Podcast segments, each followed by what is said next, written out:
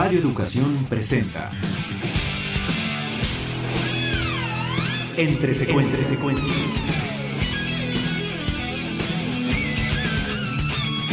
Sucesiones de imágenes que marcan tu vida y que pueblan el inconsciente cinéfilo.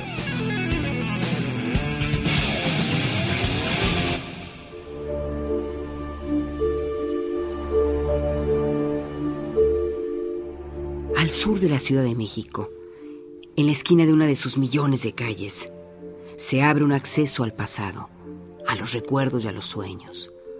Un bazar de antigüedades espera detrás de una puerta. Jesús Gris es el anticuario y dueño del lugar. Una mañana, a principios de los años noventas del siglo pasado, Gris llega temprano acompañado de su nieta, Aurora, para abrir el lugar. El día es claro y agradable. Las cosas puede que vayan bien. Abre la puerta, recoge alguna correspondencia y prepara el lugar para comenzar a recibir a los posibles compradores. Entra una persona. Un hombre esquivo de abrigo de lana que husmea por aquí y por allá. Jesús Gris le pregunta qué se le ofrece. El tipo se ha agazapado sobre un bulto que permanece envuelto en papel una de las mesas. Parece intentar arrancarle su envoltorio o simplemente olerlo.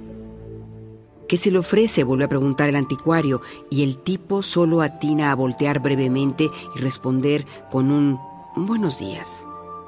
Sigue husmeando en el bulto, se lleva una mano a la nariz y entonces sale del lugar, como si no hubiera pasado nada y como si no le hubieran preguntado nada. Jesús se acerca entonces al bulto, destapa un poco del punto en el que el tipo se había empeñado más en destapar y encuentra el rostro de una figura que se nota envejecida por el tiempo, aunque aún con sus rasgos que ahora le permiten cobrar una belleza distinta a la que seguramente alguna vez presentó. Durante la tarde, mientras arma un rompecabezas con Aurora, Jesús vio cómo de la cuenca, donde alguna vez hubo un ojo en la figura, surgieron varias cucarachas. Tras perecer aplastadas ferozmente por Aurora, Jesús descubre la figura y resulta ser un arcángel.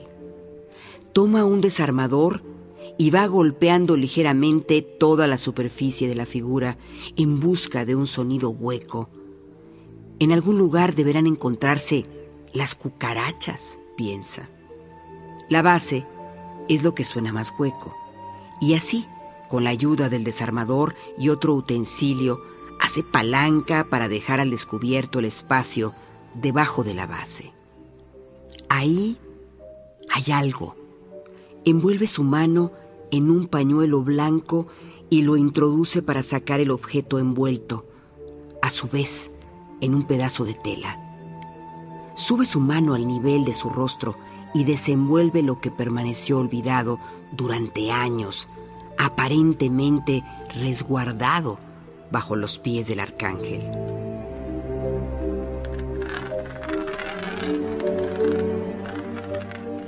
Se trata de un objeto esférico dorado. Parece como una maquinita de oro o metal dorado que semeja a un escarabajo con una piedra brillante en su lomo. Aurora lo mira y Jesús le dice que no es de chocolate, que algo como eso ocurre solamente una vez en la vida y procede a sacudirlo con un pincel. Lo sostiene sobre su palma izquierda, lo sube hasta su vista y le da vueltas a una pequeña perilla en uno de los extremos del objeto. Cuando ha terminado de darle vueltas, la perillita continúa girando y Jesús la observa como algo gracioso que supone no ofrece amenaza alguna.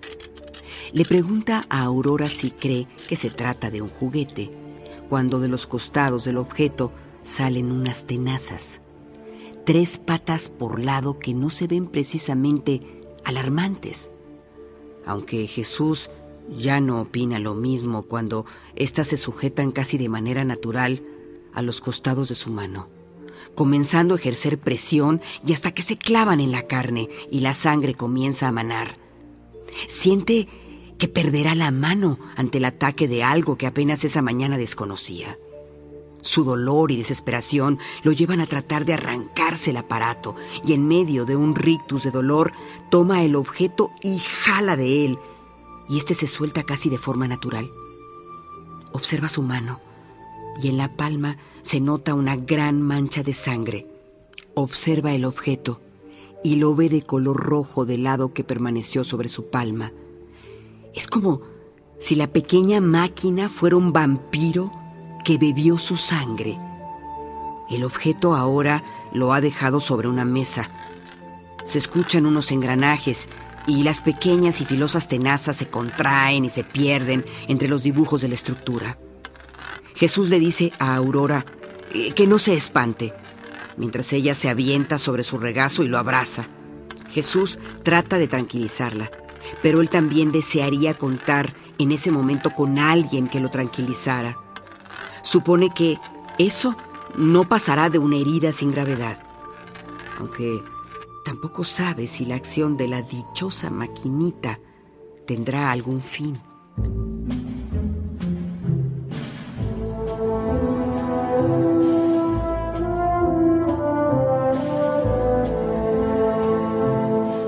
Aunque parte de la historia de la cinematografía mexicana está marcada profundamente por el cine fantástico y de horror realizado entre los años 60 y 70 del siglo pasado, este cine prácticamente se ha visto proscrito de la producción nacional.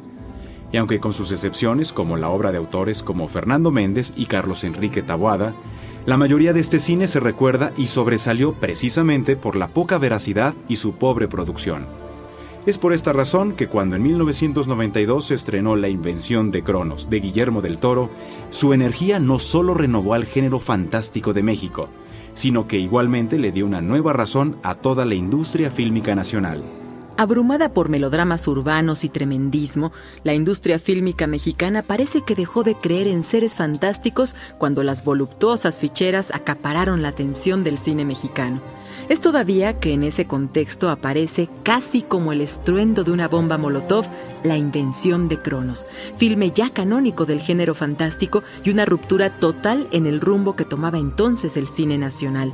La subversión y tipificación de los mitos vampíricos como alegoría cristiana propuesta por Del Toro en Cronos, con un humor cerebral y muy negro, Jesús Gris, el personaje interpretado por Federico Lupi, muere en Navidad y al tercer día revive, llevando una vida que como su cuerpo se despedaza minuto a minuto, permite observar un cineasta seguro de sus capacidades y del conocimiento cinematográfico. Uno de los muchos elementos que inspiraron al cineasta lo comenta a continuación. A mí la escena más potente de todo el cine de horror, de toda la historia, para mí la escena más potente es Frankenstein con María a la orilla del lago arrojando las flores y yo sigo con la versión del corte del estudio donde no se ve que la arroja. A mí no me gusta, ni veo y odio la escena en la que se ve que la arroja. La elipsis es tan buena cuando dice ya no queda nada por tirar y él dice no y corte al padre. Es mucho más potente para mí eh, esa escena, pero eh, eso yo creo que todo el cine que yo hago no es más que una aspiración a algún día lograr lo que yo sentí al ver esa escena, que es al mismo tiempo lo terrible del monstruo, lo, maravilloso del monstruo de Frankenstein como monstruo, es que hay una ausencia de conciencia. Y hablo de la versión de Whale, ¿eh? no la de Mary Shelley. Hay una ausencia de conciencia en ese momento, o sea, es una tempestad o es un terremoto, es una fuerza de la naturaleza que no conoce, no sabe la diferencia entre la muerte y la vida. Y esa es la idea de Cronos. La niña no sabe distinguir entre la muerte y la vida. Es mucho más completa esa idea en el guion.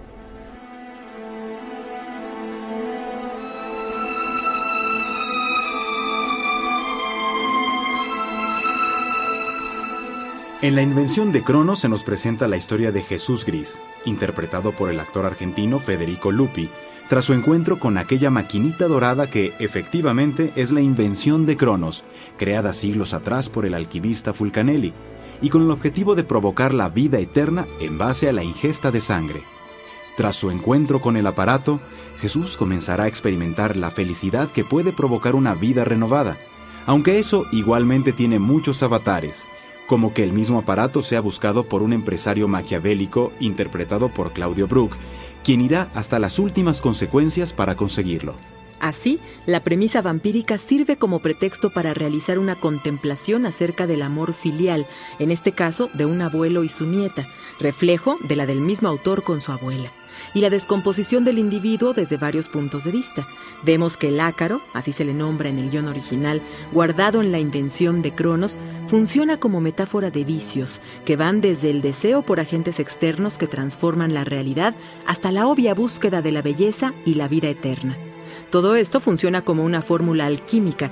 La alquimia es una de las obsesiones de Del Toro y una alegoría de la pasión de Cristo con un humor cerebral y muy negro. Jesús Gris muere en Navidad y al tercer día revive, llevando una vida que como su cuerpo se despedaza minuto a minuto. Todo esto permite observar un cineasta seguro de sus capacidades y del conocimiento cinematográfico. A los 28 años, Del Toro demuestra con su filme debut una madurez narrativa que muchos cineastas no logran en una carrera completa, y una serie de propuestas dramáticas igualmente subversivas y ricas en simbolismos, interpretaciones y referencias.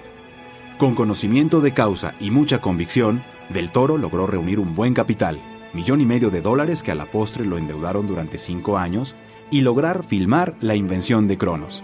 Desde mediados de los años 80 Del Toro ya trabajaba el proyecto. Los primeros tratamientos de guion llevaban por título El vampiro de Aurora Gris. Y aunque la variación sobre el vampirismo ya la presentaba como base argumental, los cambios y la forma final que tomó el guion demuestran la inteligencia de un cineasta que trastoca ese mito, el del vampiro, y lo enfrenta con otros y desde diversas perspectivas. Usted no sabe lo que se está metiendo.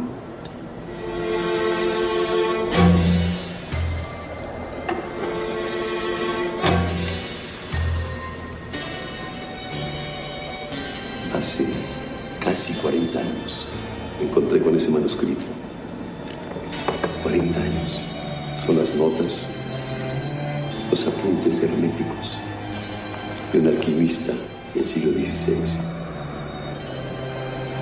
Es un texto fascinante, escrito al revés, en latín. Habla de un mecanismo muy particular, un invento que prolonga la vida de su usuario, pero contiene reglas, reglas precisas y muy estrictas sobre cómo debe usarse.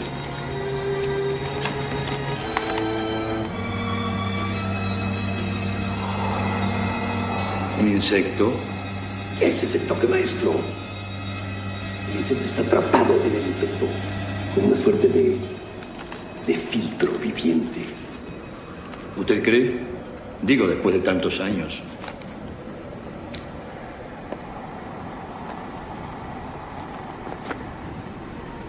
¿Quién dice que los insectos no sean las criaturas favoritas de Dios?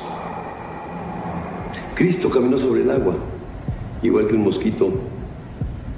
El asunto de la resurrección no les ajeno a las hormigas.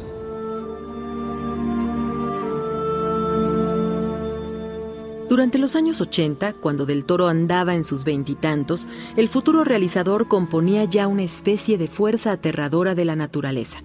Era un glotón y coleccionista de todo tipo de cine, de preferencia de aquellos filmes que entre sus ingredientes contaban con monstruos y sangre, de cientos de libros, de miles de historietas y de todo el dato que a su memoria fotográfica llegaba. Todas sus lecturas, experiencias frente a la pantalla de cine y la videocasetera y sus esfuerzos amateur de cine eran claros bosquejos de lo que vendría un curso de maquillaje de efectos especiales bajo la batuta del artista Dick Smith, cuya trascendencia está manifiesta en filmes como El Exorcista, termina por marcar el curso de su vida y lo coloca frente a Necropia, su compañía de efectos especiales. Los primeros esfuerzos industriales en la dirección los realiza para la serie televisiva Hora Marcada y su experiencia en la selva construyendo maquillajes para Cabeza de Vaca, dirigida por Nicolás Echeverría en 1990, lo llevan a su destino cuando el rumor de que el gordito de los efectos especiales tiene un guion interesante llega a oídos de la productora Berta Navarro.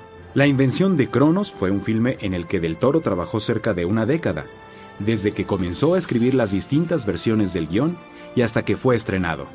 Arturo de Córdoba, a quien Del Toro evocó a la hora de trazar a Jesús Gris, por obvias razones, no pudo protagonizar el filme, y tampoco Max von Sydow y Jason Miller, quienes fueron mencionados como posibles participantes en el proyecto cuando comenzó a filmarse. Pero a pesar de estos posibles obstáculos, el filme se completó el 4 de mayo de 1992 y se proyectó por primera vez al público como parte de la 25 Muestra Internacional de Cine en noviembre de ese mismo año. La respuesta tal vez dividida no fue la mejor. Tendrían que pasar algunos meses para que el filme se llevara el premio del jurado en la Semana de la Crítica en Cannes, y del Toro entonces se convirtiera en renovador del cine fantástico en muchos sentidos a nivel internacional. Hoy día solo necios podrán negar la importancia de Cronos, filme que hace 20 años rompió con las fórmulas de un cine mexicano viciado, lo renovó y de ahí trastocó la escena del cine fantástico mundial. Tras la invención de Cronos, Del Toro ha dirigido Mimic en 1997, El Espinazo del Diablo en 2001, Blade 2 en 2002, Hellboy en 2004, El Laberinto del Fauno en 2006, Hellboy 2, El Ejército Dorado en 2008 y actualmente trabaja en el filme Pacific Rim, a estrenarse en 2013 y que aparentemente se trata de un homenaje a los filmes de monstruos gigantescos matriculados por Godzilla. A través de su cine, Guillermo del Toro ha logrado lo aparentemente imposible, hacer cine fantástico en México cuando parece que los sueños se han olvidado y de ahí convertirse en referente del género a nivel mundial, creando historias impactantes y creíbles a partir de conceptos que en otros tiempos fueron considerados inviables y poco atractivos.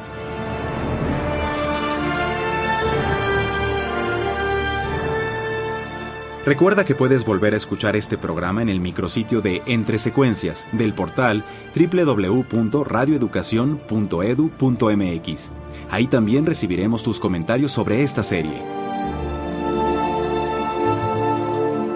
Participamos Alejandro Ramírez, Montserrat Pérez Lima, Vicente Morales, Mauricio Matamoros, María Eugenia Pulido, Gerardo Quirós, Mari Carmen García y Mario Ledesma.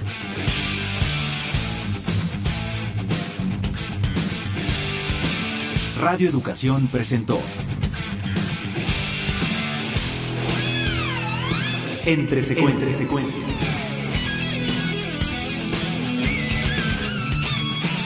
Sucesiones de imágenes que marcan tu vida y que pueblan el inconsciente cinéfilo.